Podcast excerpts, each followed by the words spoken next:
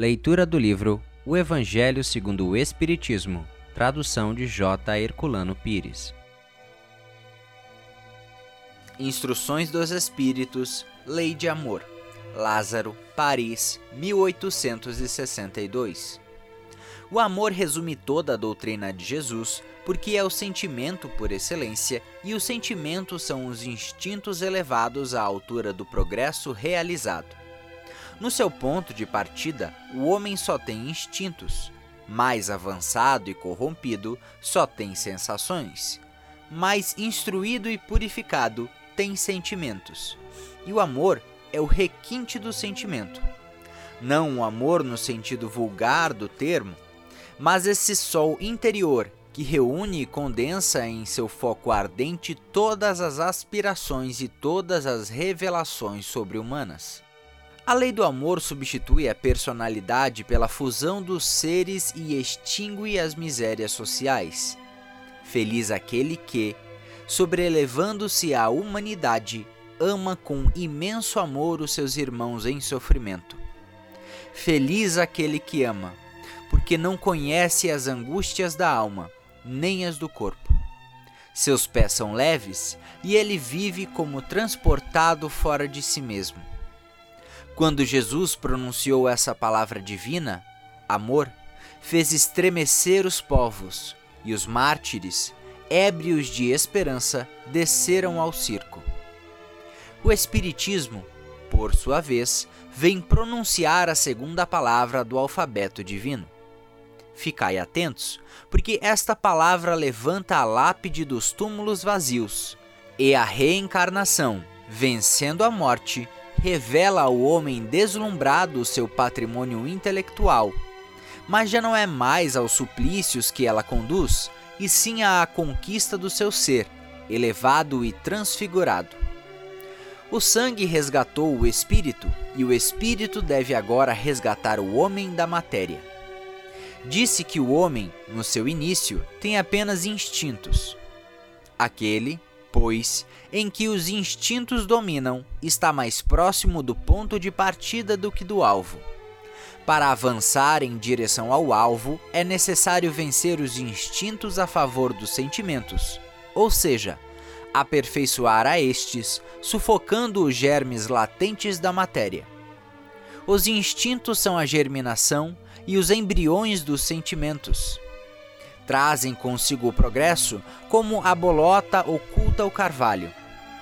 Os seres menos adiantados são os que, liberando-se lentamente de sua crisálida, permanecem subjugados pelos instintos. O espírito deve ser cultivado como um campo Toda a riqueza futura depende do trabalho atual. E mais que os bens terrenos, ele vos conduzirá à gloriosa elevação.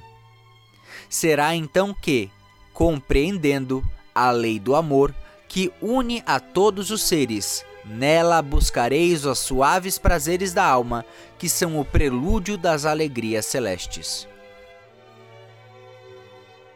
Fenelon, Bordeaux, 1861. O amor é dessa essência divina.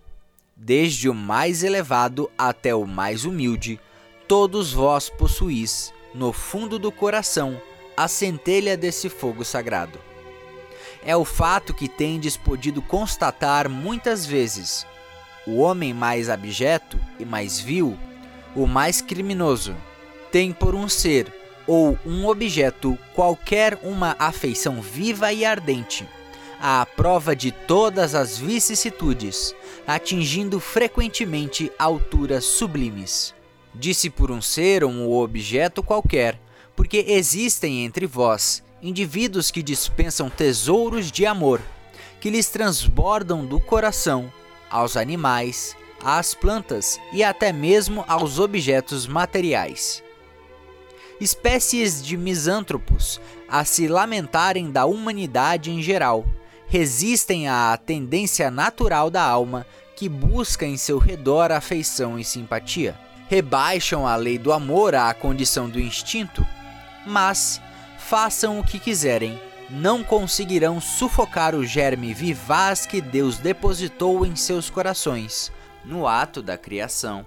Esse germe se desenvolve e cresce com a moralidade e a inteligência, e, embora frequentemente comprimido pelo egoísmo, é a fonte das santas e doces virtudes que constituem as afeições sinceras e duradouras e que vos ajudam a transpor a rota escarpada e árida da existência humana. Há algumas pessoas a quem repugna a prova da reencarnação pela ideia de que outros participarão das simpatias afetivas de que são partes. Pobres irmãos, o vosso afeto vos torna egoístas Vosso amor se restringe a um círculo estreito de parentes ou de amigos, e todos os demais vos são indiferentes. Pois bem, para praticar a lei do amor, como Deus a quer, é necessário que chegueis a amar, pouco a pouco e indistintamente, a todos os vossos irmãos. A tarefa é longa e difícil, mas será realizada. Deus o quer e a lei do amor é o primeiro e o mais importante preceito da vossa nova doutrina, porque é ela que deve um dia matar o egoísmo sob qualquer aspecto em que se apresente, pois além do egoísmo pessoal, há ainda o egoísmo de família, de casta, de nacionalidade. Jesus disse: Amai ao vosso próximo como a vós mesmos. Ora, qual é o limite do próximo? Será a família? Aceita? A nação? Não, é toda a humanidade. Nos mundos superiores é o amor recíproco que harmoniza e dirige os espíritos adiantados que os habitam.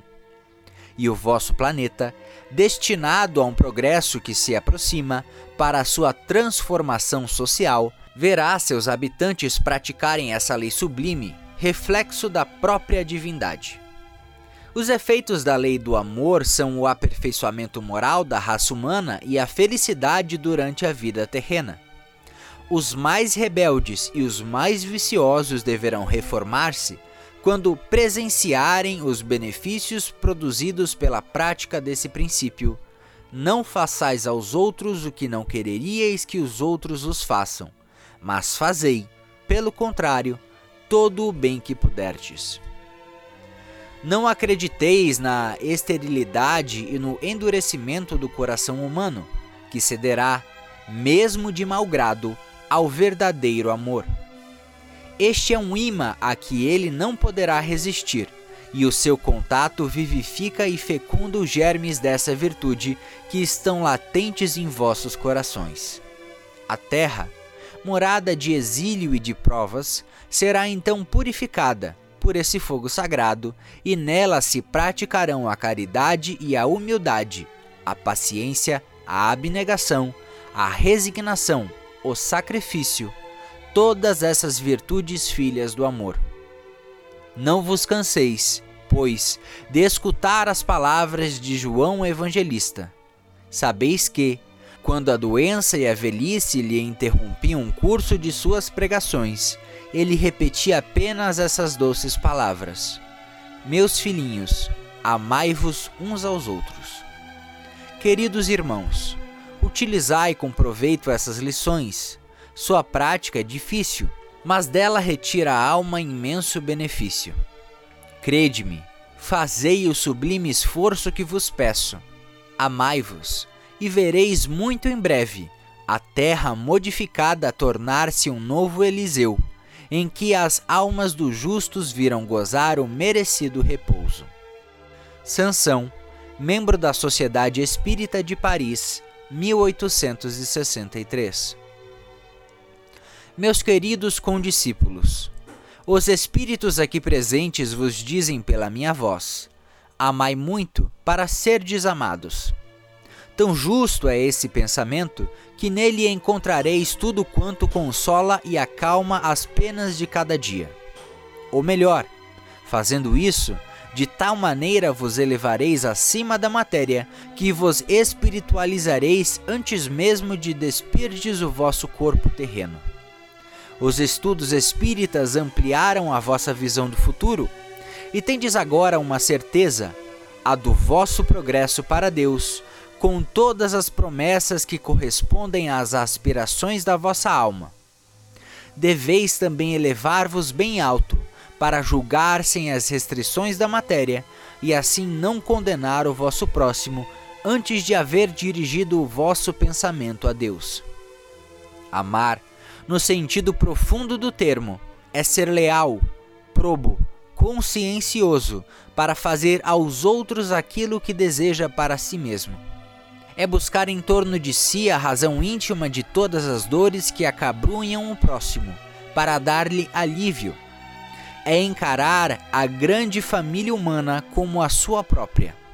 Porque essa família ireis reencontrar um dia em mundos mais adiantados pois os espíritos que a constituem são, como vós, filhos de Deus, marcados na fronte para se elevarem ao infinito.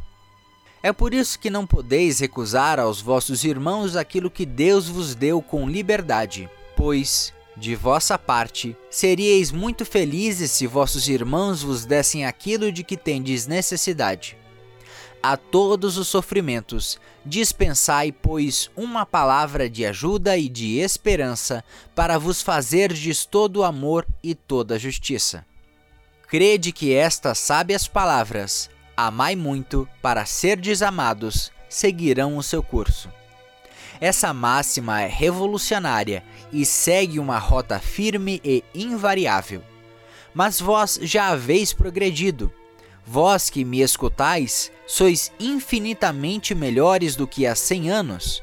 De tal maneira vos modificastes para melhor, que aceitais hoje sem repulsa uma infinidade de ideias novas sobre a liberdade e a fraternidade que antigamente teríeis rejeitado. Pois daqui a cem anos aceitareis também, com a mesma facilidade, aquelas que ainda não puderam entrar na vossa cabeça. Hoje, que o movimento espírita avançou bastante, vede com que rapidez as ideias de justiça e de renovação, contidas nos ditados dos espíritos, são aceitas pela metade das pessoas inteligentes. É que essas ideias correspondem ao que há de divino em vós. É que estáis preparados por uma semeadura fecunda a do último século, que implantou na sociedade as grandes ideias de progresso. E como todo se encadeia, sob as ordens do Altíssimo, todas as lições recebidas e assimiladas resultarão nessa mudança universal do amor ao próximo.